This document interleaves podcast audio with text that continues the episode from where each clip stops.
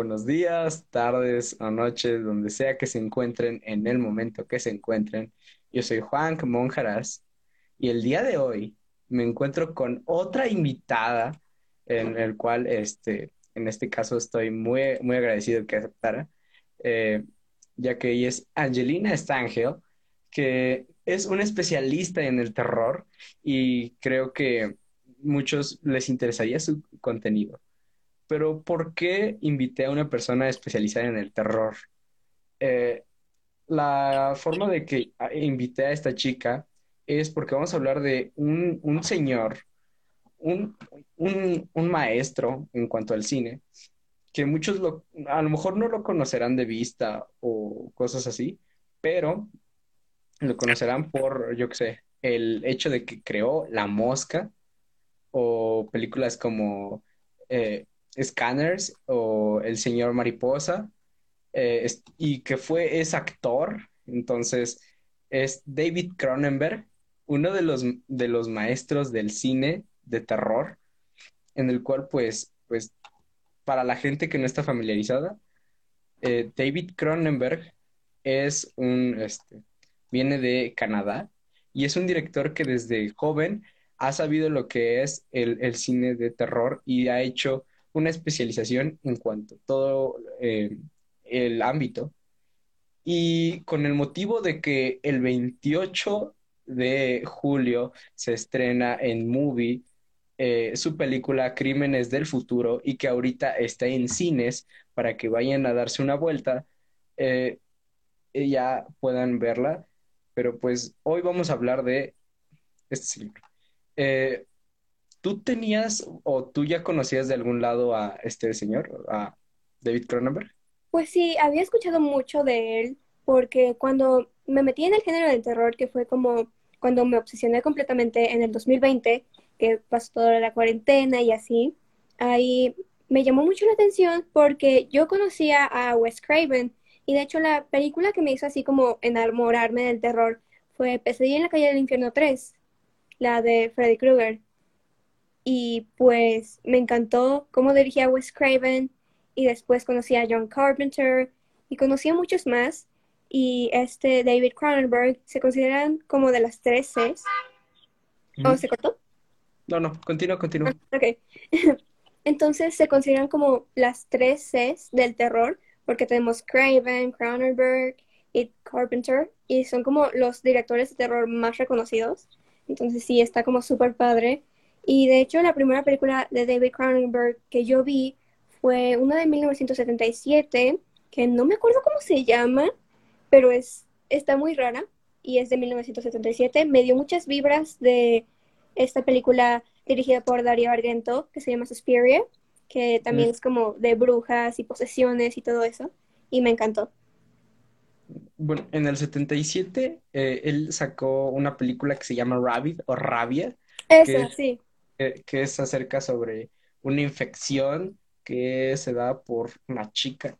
Entonces, pues eh, sí. En, mi caso, eh, la primera vez que yo conocí a este señor, bueno, no, no, no lo conocía como tal. Vi su primera película que es la más conocida, según yo, que es La Mosca, que siempre la pasaban en Canal 5 o hubo un tiempo en el que estuvo en Netflix y ahorita se encuentra en Star Plus, ¿no? Y este, pues yo, yo sí tenía muchas, este, pues expectativas porque en el cine de terror, pues eh, no, no, soy muy este, familiarizado. Actualmente, pues eh, conozco a los más nuevos, que sería Robert Eggers, Ari Aster, eh, o Jordan Peele, que es este, películas como Get Out, películas como Midsommar, El, legado ah, del este, La Bruja, etcétera, etcétera, ¿no? Entonces, yo este, después me di cuenta de que pues, sí, había mucho más cine, Dario Argento con Suspiria, tenemos a este, Sam Raimi con e-, Evil Dead, tenemos a, a Alfred Hitchcock con Psicosis, eh, Guillermo del Toro, y así nos podemos ir. Pero lo que mm, eh, yo tenía, eh, bueno, ganas es porque un amigo de nombre Alejandro Chacón, saludos Alejandro Chacón, este, él, él es muy este, fanático de este director y ya desde hace rato me lo estaba recomendando. Entonces, aprovechando, pues eh, me empecé a ver toda su filmografía, empecé a estudiarlo, empecé a, a ver cosas de él, porque tiene una trayectoria y tiene un legado increíble, al menos en el mundo del cine actual. Sí. Entonces, sí. Pero comencemos, vamos a hablar de, no, no de todas sus películas, no es como que vamos a ver, porque en mi caso yo solo logré ver 10 películas, en el cual se me hace bastante poco considerando las 20 películas que tiene y que tiene desde el 69. Entonces, pues, la verdad me siento triste, pero no voy a seguir, voy a continuar viendo estas películas porque la verdad es que se me hacen muy, muy buenas. Sí, son Eh, súper buenas. Entonces, gente, eh, bueno, si tienen la posibilidad en Amazon Prime, en Star Plus, en HBO Max, busquen David Cronenberg.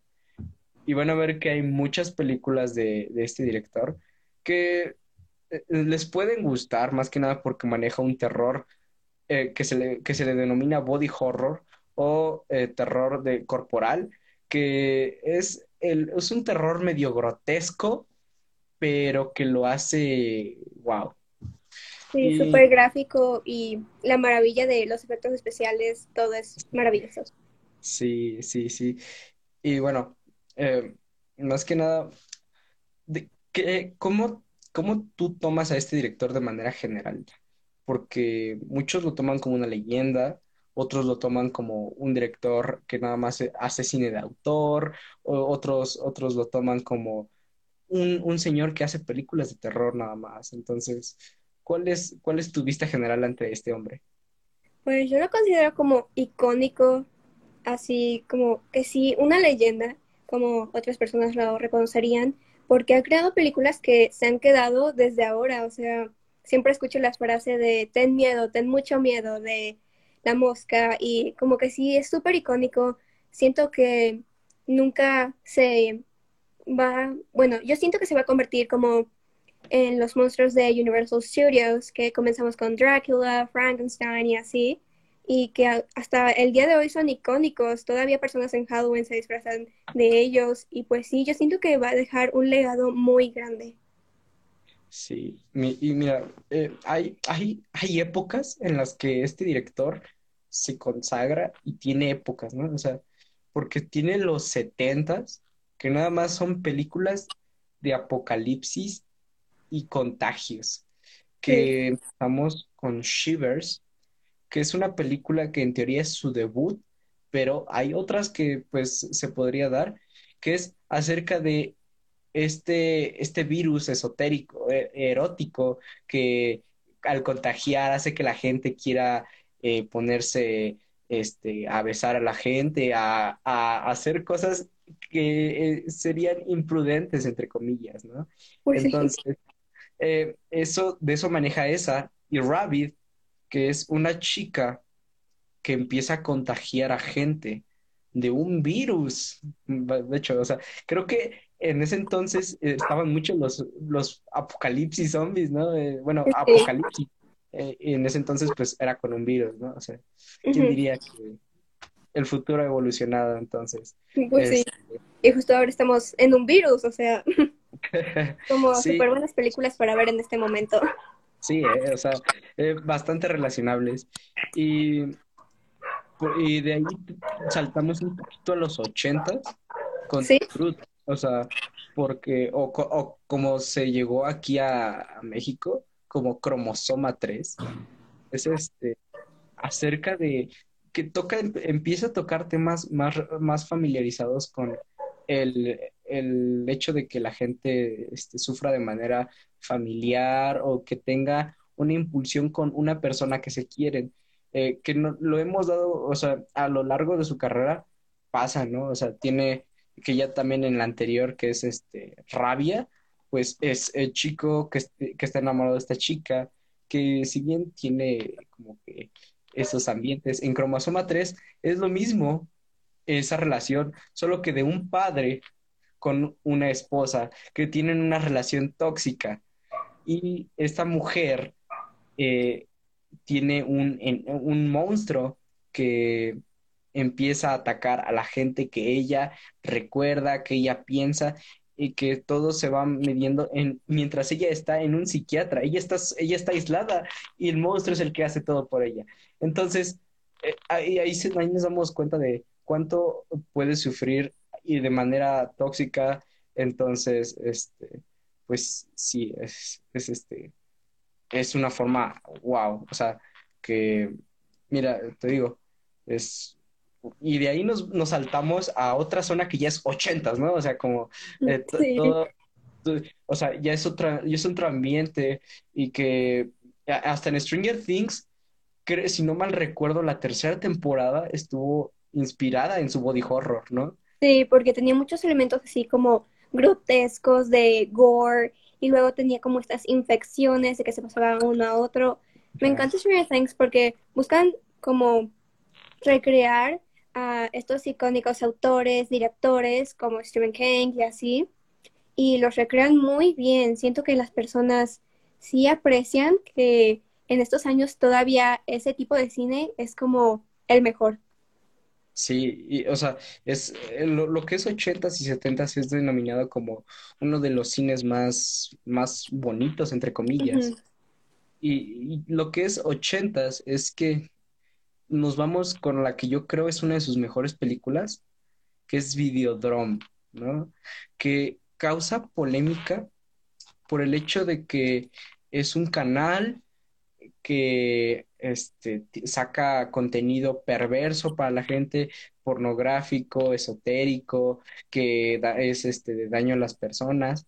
Y, y, a la gente, entre comillas, le, o sea, hay gente que está inconforme, hay gente que no se da cuenta de lo que es, o hay gente que nada más este, la ve para desestresarse, pero en ese camino nuestro protagonista se entera de una cinta, de una cinta, perdón, llamada Videodrome, que es, es, para mí te digo, es de sus mejores películas porque sabe el cómo mezclar su cine con una muy buena historia es brillante, la verdad. Es, es una película que de, de, todas creo que es mi favorita y creo que es su mejor película, no sé.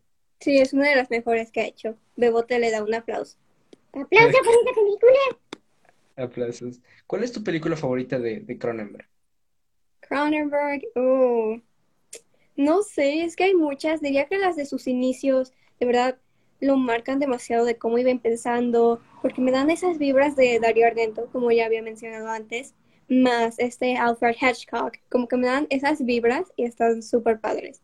La de Rabia, creo que habías mencionado, que fue una de las primeras que vi, como que sí ese me quedó y me encantó.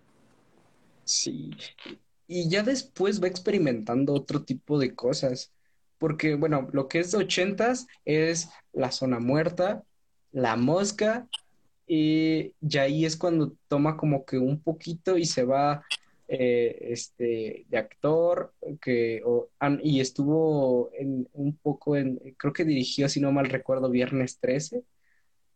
Una de Viernes 13, no, no, no, no sé si estoy... Creo que sí, una del 2000, ¿no? Eh, no me acuerdo muy bien, pero dirigió una. Pero en ese entonces es como cuando quiso hacer cosas como de actores, bueno, o quiso tener uno, un, cambio, porque empezó a hacer un poco de cine dramático, como es Crash, que es como también un estilo de, como de body horror, pero con drama, eh, The Strangers también, y Mr. Butterfly, bueno, Naked Lunch, te puedo decir que no, no la he visto, pero es como, bueno, se ha dado como... Ah, mira, Alejandro Chacón nos dice que él actuó en Jason X. Ah, sí, del 2000 cuatro, seis, algo así. Mm, no me acuerdo, pero son malísimas. Este eh, eh, es este como eh, la forma de que ella tiene de cambiar, porque es, es algo que pasa mucho, muchas veces en directores, que es el cambio, ¿no? Este, sí, quieren como evolucionar y adaptarse a lo que hay hoy en día y así, pero igual hay muchas películas así y siento que las de antes siempre van a ser icónicas y leyendas. Sí, y te digo, en Naked Lunch, eh, según es, tiene un, tonos de humor negro, y este, eh, este, hay formas donde en todas sus películas tiene humor negro, forma de sexualizar algo, que al fin y al cabo eso no, o sea, hay veces donde sí se toma eso como malo, entre comillas, pero aquí no lo veo malo. Siento que es como una rama de, este, bueno, hoy eh, este, fui a un museo y empezaron a hablar del surrealismo. Y hablaron como el, en el surrealismo muchas veces se tomaba a la mujer de manera sumisa, en el cual eh, tal vez no es de la mejor manera que lo representaba, sin embargo era una forma eh, de, expresar el arte surrealista. Aquí siento que es lo mismo con el sexo, porque eh, en, en, muchos slashers, en muchas películas así, nos damos cuenta que siempre como que se toma esta burla de aquellos que están ahí eh, van a morir si tienen sexo, ¿no? Nos los ha demostrado. Ahí está, Scream, Halloween, este... Viernes 13. Viernes 13. Todas las clásicas. Sí, creo, no sé si en Hellraiser, eh, Hellraiser no, no la he visto, pero es, creo que mayormente es como eso, ¿no? Y aquí toma eso literalmente así como de que aquí sí, yo qué sé, eh, si tienes sexo, si te enamoras, si besas a alguien, entonces... Ya eres el blanco fácil de los asesinos seriales. Exacto. Y este, aquí, por ejemplo, o sea, eh, también hay, hay otras formas que es este, el hecho de, ah, mira, como nos los dice, que es este, la, la transformación de sus personajes, ¿no? Que es este, lo vemos con scanners que tiene, eh, la vi con unos amigos, la verdad es que este, se me hace una de sus mejores películas, una gran película que no solo toma, o sea, eh, agarra un concepto y lo hace y lo, lo, maneja bien a un punto de no, no hacerle, yo qué sé, un spin-off o no, no, no, agrandar un mundo, simplemente lo maneja para que sirva en su película. Y sí, este, exactamente. Wow, y aquí lo mismo con Videodrome, ¿no? O sea, de que habla de que es este, primero empieza de esta polémica de que simplemente ellos quieren vender, ¿no? Eh, y luego se da dando cuenta, o sea, el cambio va tan trastornado y, y, es una, literalmente es un, es un cambio, o como lo dice con una metamorfosis de, de dichos personajes. Entonces está muy, muy bien manejado. O sea, y lo vemos desde desde su primera, desde su primera película, que es de, este, ay, discúlpame, Shivers, que es como el cambio, ¿no? De que se van haciendo zombies, o de, no, o sea, está muy divertido, o sea, no... Como la variedad de terror que hay. Ajá, exacto, porque sabe manejar em, el terror.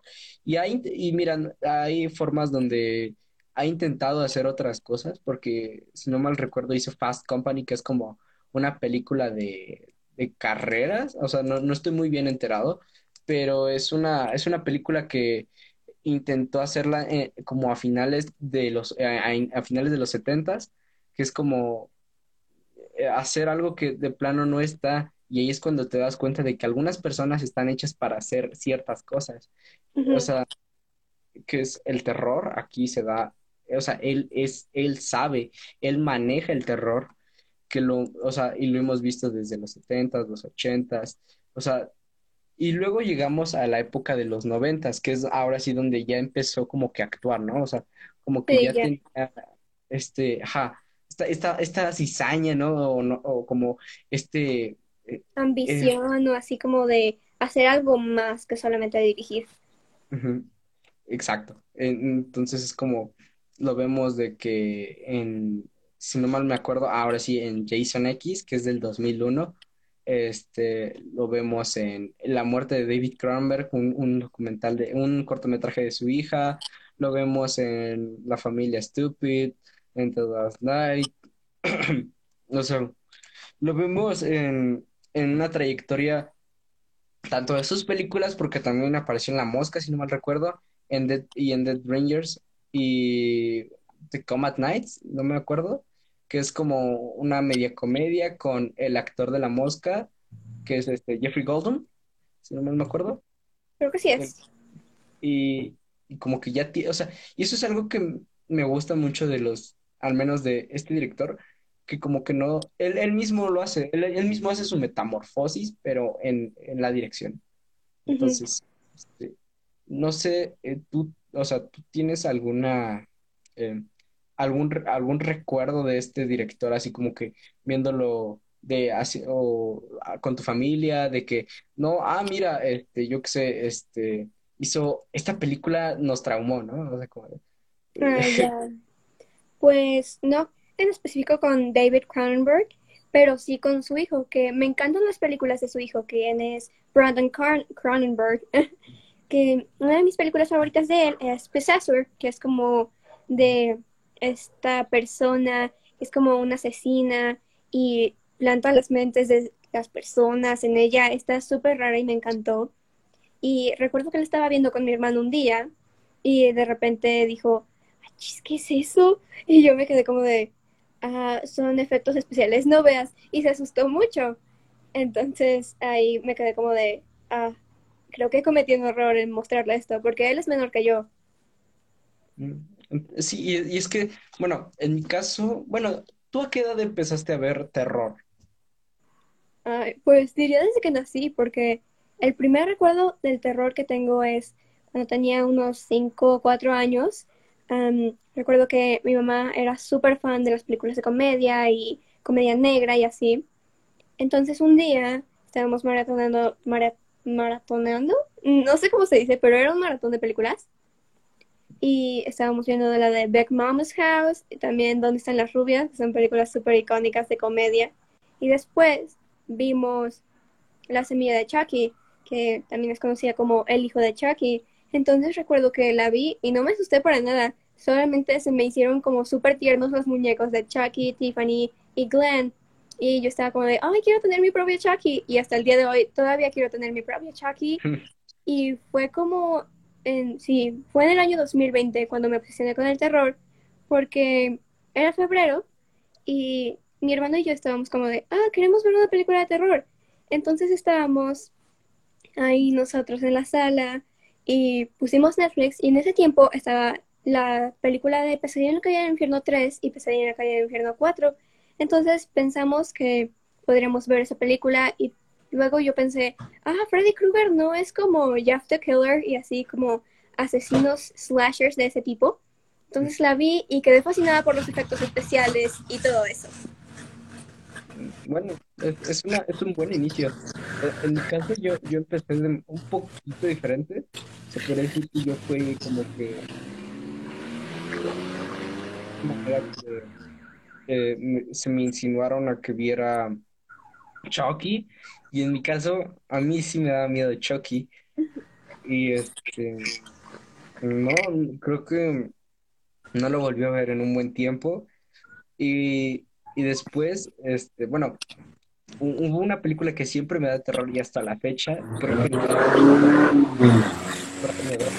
que tiene muchos tintes de, de Sam Raimi, que es este, que hay una escena en específico que nunca se me va a olvidar, que es de un hospital con el Doctor Octopus, que te causa un pavor y, y siento que, mm, no sé, hasta, o sea, tiene algo que que, que no, no me hace, me hace que no, no pueda verla, ¿no? O sea, a pesar de que es una película muy, muy buena.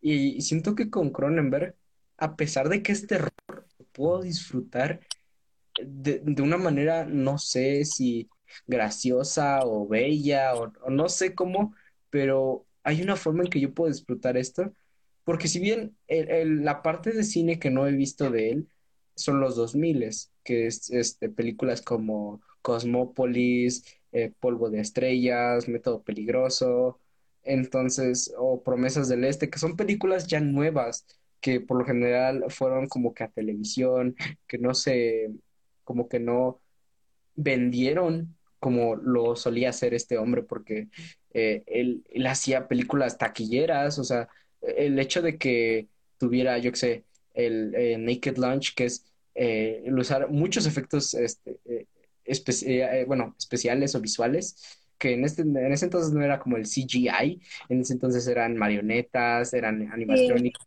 de VFX, así, no eran por computadora, eran así todos animatrónicos y estaba súper padre. Y me decepciona un poco que las películas de ahora casi no lo contienen, ya solamente es efectos y se ven súper falsos. Por ejemplo, algo que no me gustó en Stranger Things 4 fueron las escenas de las muertes cuando, spoilers, cuando como les truenan los huesos y así, se ve mucho CGI, no se ve que hayan utilizado marionetas o algo por el estilo.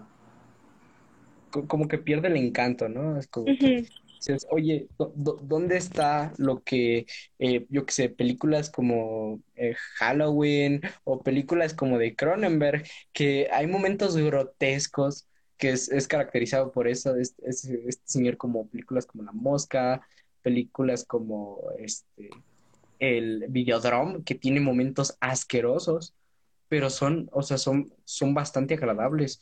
O sea, no, no, no me refiero de que, de que se vean este, agradables a la vista, ¿no? O sea, de que agradables para el contexto que tiene. Hay, hay escenas en Scanners, hay una escena en Scanners que, spoilers, le explota la cabeza a una persona, o sea, tal cual, le explota y se ve falso, pero es el, o sea, se siente el punto porque o sea, te, sorprende de todos modos. Y eso es algo que me gusta de la dirección de, este señor, que lo sabe hacer. O sea, él tiene el don de hacerlo, ¿no? Exactamente. Y, y con Chucky es algo que me recuerda mucho en La Mosca, ¿no? O sea, el, el hecho de que se ven tan reales que a veces no me la creo, ¿sabes? Que digo, es neta que esto, o sea, por ejemplo, hay, en la nueva serie de Chucky ya, ya se siente que hay unas cosas que son CG. Sí. Pero, o sea, de todos modos, sabe cómo manejar el CG. Y aquí siento que con Cronenberg en la vida lo he visto usar CG. O sea, creo que nunca lo he visto usar CGI. Al menos de lo que. A pesar de que los efectos, algunos se vean malos o algunos se vean raros, nunca lo he visto usar eso. O sea, hasta en sus primeras películas nada más era como rabia y eso era lo, lo, interesante, ¿no? Porque los pintaban de blanco, lo hacían como zombies. Entonces, es, es una... Lo que encontraban. Sí, exacto. E, eso era lo práctico, ¿no? Así como los efectos prácticos. Y algo que se le está aplaudiendo a esta nueva película, que les digo, ya está en cines, Crimes of the Future o Crímenes del, del Futuro, este, es que tiene el mismo, la misma esencia. O sea, es una película, o sea, es como la, la película de David Cronenberg con esencia de David Cronenberg, ¿no? Así como el, regreso de este señor, porque eh, vi que Polvo de Estrellas, que fue su última película del 2014, pues como que tuvo unas críticas, entre comillas, mixtas, y porque hacía, o sea, ya no se enfocaba tanto en sus, la forma de terror, ¿no? O sea, porque este, en, en Cosmópolis se le decía que era una crítica al capitalismo, ¿no? O sea, algo que, pues, o sea, ponle un director de, de terror, dices, ¿qué? Haciendo una crítica al capitalismo, o sea, no, o sea, no te lo crees, ¿verdad? Pero es, es, este, ese es el cambio que, que se va dando, y es algo que me gusta tiene un enfoque diferente con este y que aquí con, con Mapa de Estrellas dicen que es una película ok, que está ok, pero que este, o sea, que no es de lo mejor de Cronenberg. Entonces, ¿cuál, cuál fue la última película de David Cronenberg que tú recuerdas haber visto? Pues, perdón, es que literal está pasando el panadero con el pan y me recuerdo cuando dice el panadero con el pan. O sea, que random. Pero sí. Entonces, perdón por eso. Sí, no hay problema. Y pues la última película de David Cronenberg que yo vi fue La Mosca, porque quería prepararme para el podcast. Y la vi yo sola mientras estaba comiendo, creo que estaba comiendo sushi. Entonces luego, ahí tengo una anécdota como bien rara, porque estaba viendo La Mosca. Y de repente que una mosca se para en mi sushi, entonces como que me asusté porque dije, la mosca viene por mí, entonces fue como si súper random y no sé, me dio mucha risa. Sí. Disculpe, no puedo evitar escuchar el panadero con el pan. El panadero con el pan. Ok, creo que esa parte va a ser cortada, seguramente. Es este, como, este, ¿cómo se llama? que es, eh, se llama Friday the, the Fate, the Fate Teller, o como está traducida, es como, bueno, eh, así en concepto general, es como una película que se siente mucho como Seven de David Fincher, como de los siete pecados capitales, que es como un, un, un- una película de, de detectives que tiene como que este, este chico que, o sea, ya como que nadie lo quiere, pero este, este, están haciendo asesinatos como con, con una, con un estilo de que dicen, no, es, es de la religión, eh, de, porque este, empiezan a matar a, a Juan, a Mateo, a, a gente que tiene nombre de, de, de los santos en la Biblia. Sí, eh, entonces es como, eh, es este nuevo enfoque, pero detectivesco que tiene, y que, y que ahora que la veo, que es un poquito, este, bueno, es un poquito después que, que Seven, digo, oye, creo que tomó inspiración de, no sé si soy yo, pero creo que tomó una inspiración muy grande, porque Seven, Seven es una película como de terror con suspensa, ¿no? No sé si la has visto. sí. Es como un thriller, diría Ajá, yo. Es como un thriller, lo has dicho. Y, y es desde el 95, o sea, entonces, y además, bueno, no, hay que decir que también David Fincher tiene unas películas de terror, bueno, de suspenso bastante buenas, este, pero, este, sí, o sea, son cuatro años de diferencia y en esos cuatro años, o sea, al menos en ese se nota bastante. Y, o sea, bueno, aquí en México está en Amazon Prime, se llama Resurrección, el fragmento del delito. Entonces, eh, eh, me gusta este cambio que tiene este director y que creo que sería algo que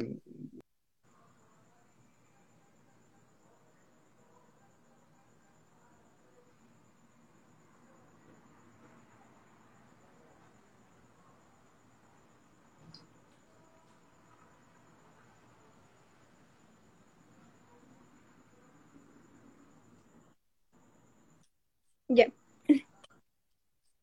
se me trabó por un momento. Ah, y eh, tú tienes así como que algún director de terror que quiera, o sea, de que estas películas las repito una y otra vez porque es este señor, o sea, Una y otra vez, así que esté como de me encanta, me encanta, me encanta. Creo que es una opinión así como un poco impopular, podría decirse. Pero las películas que hace Rob Zombie, no sé, me gustan mucho. Y de hecho va a sacar una nueva que se va a llamar The Monsters o The. Monsters, algo así. Tiene un nombre Monsters, pero con una U. Entonces, no sé, tengo muchas ganas de esa película. Y las películas de este Rob Zombie, como el reboot que hizo de Halloween, me pareció un buen comienzo, por así decirlo. Y también las películas de House of a Thousand Corpses y Three Drags to Hell o algo así. No sé, tienen esa vibra como de sus videos musicales, así como de desierto y le ponen este filtro y no sé, me encantan verlas, me encanta verlas, en especial en la noche, no sé, me dan esas vibras como también cuando está lloviendo, como que, no sé, siento las vibras de Rob Zombie. ¿Qué crees que sí? Eh, Bueno, en, en mi caso yo disfruto mucho la de eh, House of eh, Thousand Corpses, algo así, si no mal me, me acuerdo, y, y la de Halloween, que a pesar de que siento que no es la mejor película de Halloween, es, es bastante divertida y es, tiene un estilo de Rob Zombie. Sí, O sea, a mí, eh, a, a mí me gusta mucho eso, o sea, algo que, eh, que, o sea, de un director o de cualquier cosa que tenga estilo, ¿no? Que tenga esencia. Y eso es algo que, por ejemplo, yo sí detesté de, de la, de la, del reboot de Chucky, ¿no? O sea, es una película que la verdad la siento un producto, la siento vacía, o sea, es- está, o sea, está bien, no, no sé, no sé ni cómo decirle esa película, que no la he visto hasta la Solamente fecha. fue como para hacer dinero nada más. Exacto. O sea, o, o con Jason. Siento que Jason no tiene ni una buena película. O sea, no sé, o sea, o sea, siento que de los slashers, por ejemplo, este, yo qué sé, eh, perdón, eh, La Matanza de Texas. eh, siento que la primera es una, es una gran película con una gran esencia porque es una película barata, que se ve mal, que se ve oscura, tétrica, la de Carpenter igual, la de este eh, Wes Craven, Scream, es, o sea, es una comedia de terror que lo sabe mezclar muy bien. Chucky, o sea, Chucky literalmente es uno, o sea, también es icono de terror, o sea, y así lo podemos ir, nos podemos ir con Alien y nos podemos ir con películas, o sea, es, es algo que me gusta bastante de las películas de terror, el estilo, ¿no? Porque si algo quieres ver, es, es, es eso, ¿no? Y hay, eh, hay este, no, no he visto, pero de Black Phone dicen que tiene las mismas esencias, solo que en una película de producto con, con, con unas actuaciones así. Eh, ¿tú ya has tenido el gusto de ver Black Phone? No, la verdad no había escuchado de esa película, pero como que le tengo ganas, no sé, de solo escuchar el título, no sé, me intriga. Es de, es de Ethan, es de Ethan Hawke, o el que acaba de, bueno, el que conocen muchos Oh, por ya. el El que acaba de salir en la película de El teléfono negro. Ajá. Y, Sí, sí, lo o también de Paul Schrader que tiene First Reform, de- que es este, un, como, no, o sea, es una película de él siendo un pastor. Eh, o sea, que, bueno, no te la cuento así para que la va- vayas a ver y la gente, bueno, la vaya a ver. Este, entonces, creo que eso es lo que me... Hasta en La Purga, siento que aunque sea mala La Purga, sí. tiene muy, muy, muy, muy padre, ¿sabes? Este, tú tienes así una película que, aunque sea muy mala, muy, muy mala de terror, o sea, la disfrutes, o sea, por, por el hecho de que sea la esencia. Pues tengo demasiadas películas que me gustan porque son súper malas. De hecho, está esta película que se llama Basket Case, que sería como caso de, no sé, pero se llama Basket Case.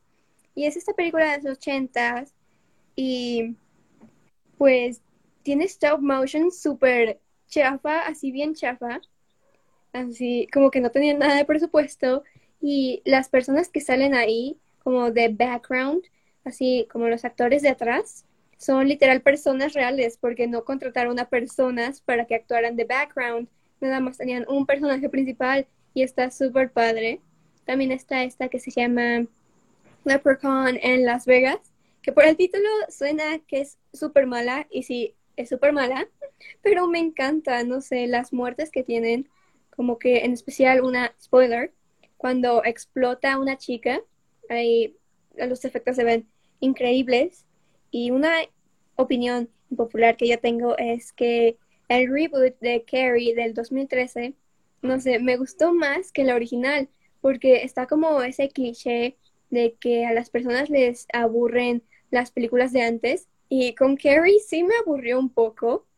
Y cuando vi la versión del 2013 como que no me aburrí, esa sí estaba como de, ah, qué interesante y en la de el 70 y algo, 74 creo, estaba como de, que ya se termine por favor.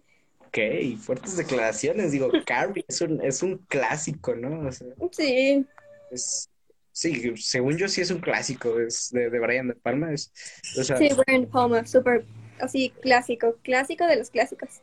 literalmente, y creo que, no, o sea, no, no me atrevería a decir algo así, pero, eh, o sea, sabes, hay muchas veces donde creo que hay, hay cosas de terror que por sí simplemente crees que es una opinión impopular, pero vaya, es, al fin y al cabo es tu opinión y lo que tú disfrutas, ¿no? Pues por sí. ejemplo, yo, yo disfruto las de la- las películas de Saw, a pesar de que Sí. siento que son malas, o sea, porque son malas, o sea, malas con ganas, o sea, y las, las Así disfrutas como son malas, pero porque son malas. O sea, sí, o sea, es más, como que le estaban echando ganas a que fuera mala, pero este, como que nada más querían hacer los efectos de que, oh, vamos a hacer este trampas feas, vamos a hacer algo que impresione a la gente y nada más vamos a vender por eso. Que es algo, o sea, sí, o sea, ¿sabes? Existe ahí. Sí, Pero ll- ll- llegando a, a otra, a una fase que es este en cuanto a terror, pero este es el legado, y en este caso de David Cronenberg, que deja. Porque al dejar el body horror, el año pasado dejó una de las películas que sacó mucha controversia, en, en su caso. No sé si la conozcas. Titán de Julia de Cornell. Ah, sí la conozco. Esa película me encantó. Esa directora es francesa y su película de Crudo, creo que se llama, o Voraz, me encantó. Me encantan sus películas porque son muy bizarras y como que saca estos temas y tiene esta visión de cine. No sé, me encanta. Me encanta cómo trabaja. Sí, exacto. Bueno, a mí, a mí me gusta mucho la forma en que se presenta.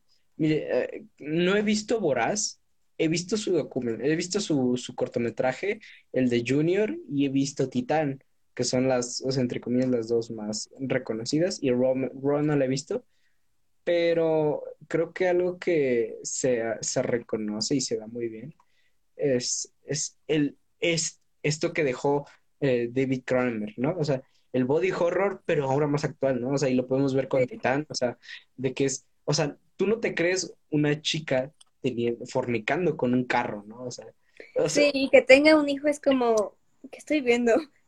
Exacto, es como de, eh, espera, e, esto no es Cars, eh, eh, y es, es, muy, muy raro, y así ha dejado, y así ha dejado su legado con su hijo igualmente, con Possessor, con su hija que va a sacar una película este año, creo que también con, este, con la de High Tension, eh, que es de, del 2003, algo así. O sea, y, así ha dejado una, un legado en cuanto al body horror. O sea, y, creo que eso es, creo que eso es algo que lo ha caracterizado y es algo que dices, hey, pero ¿qué estoy viendo? Hay veces en que dices, ¿qué estoy viendo? Y, y, creo que con Titán me pasó, o sea, me pasó mucho, porque muchos, muchos me la recomendaron como porque ganó la Palma de Oro en Cannes y decía, no, es que esta es la película del año, ¿sabes? O sea, es, eh, tiene eh, un, terror muy bien hecho, es francesa, o sea, perfecta, ¿no? O sea, y, si bien no, no, es, no creo que sea perfecta, tiene una, tiene una historia que dices, ok. okay. Este fue el legado que dejó Cronenberg o sea, y, hay veces en que digo, ¿hacia dónde va el futuro del terror? Luego pasa el elevator horror, que es el terror de Ari Aster, que me encanta, Midsummer y Hereditary, como ya habías mencionado anteriormente.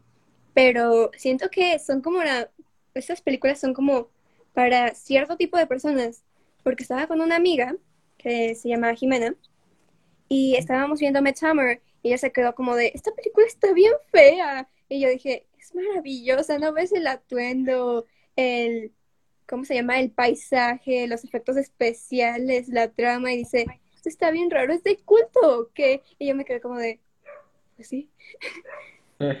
o sea, y, así lo podemos, o sea, creo que eh, igualmente con The Witch, que creo que es una película que no toda la gente tiene la paciencia para verla, que es de, de, Robert Eggers, que es un terror psicológico. O sea, tú lo puedes ver y te das cuenta de que es un terror que tú, lo, tú te esperas algo que sea eh, fuerte o algo. No, y este, y este va como que poquito a poquito y te va asombrando con escenas. Y, como este slow burn. Exacto. Y, este, y este año, por ejemplo, Ari Aster va a sacar una película eh, con Joaquín Phoenix que, en teoría, bueno, se le está pidiendo recortar la película ya que iba a salir con tres horas y media de duración. Entonces, ¿qué nos esperamos de este señor que, que nos está dando, o sea, nos está dando un nuevo terror, estamos dando con reboots, con remakes, eh, con eh, continuaciones de secuelas, ya lo tenemos con Halloween Ends, que acaba de salir el tráiler hace poco, eh, con la nueva de Scream y que ya va a salir otra, una, una sexta de Scream. Eh, o sea, y si no mal recuerdo, se está, o sea, el, ah, este año, si fue este año, según yo, salió La Masacre de Texas, la de Netflix, que dice que ah, que es como remake y así. Sí, o sea, que dicen que no, no, hay, no hay forma de salvar esa cosa o de que ah, la serie de Chucky, que es, dicen que, si no mal recuerdo, había rumores de que Millie Bobby Brown iba a estar en la serie. Sí, había rumores, pero no sé, siento que, mm, no sé, como ¿qué papel le darían? No sé, siento que no veo a Millie Bobby Brown en la serie, no sé, no me da esa vibra por en los trabajos que ella ya ha estado, no me da esa vibra de que combinaría con Chucky, pero si le dan el papel de cualquier papel, siento que actuaría muy bien, porque su papel de Eleven como que sí libera mucho y sí, me encanta. O sea, y, por ejemplo, bueno, eh, en este caso, pues sí, es, es una forma. Y, y, el body horror creo que así va a evolucionar. Bueno, en, en este caso, pues no, no sé, no te diría que la película de Caitlin de Caitlin Cronenberg, eh, perdón, este, pero por ejemplo en 2017, 18 tuvimos este Suspiria, el remake de Suspiria con Tilda Swinton, que es un body que tiene muchos muchos aspectos de body horror. Este, ya lo dijimos con Titán, eh, Possessor, que bueno, es de su hijo, por ende, pues bueno, iba a tener como que una, una, bueno, detalles, ¿no? Más que nada por, pues, por... La influencia de su padre, así. David y Brandon Cronenberg son como el Stephen King y Joe Hill, pero de las películas de terror, porque ellos son de los libros de terror, así como de el hijo, el padre e hijo, el hijo crece con el padre y el padre inculca como todo esto del terror y qué es, y como que él se queda con eso y aprende demasiado para poder sacar proyectos que van a explotar.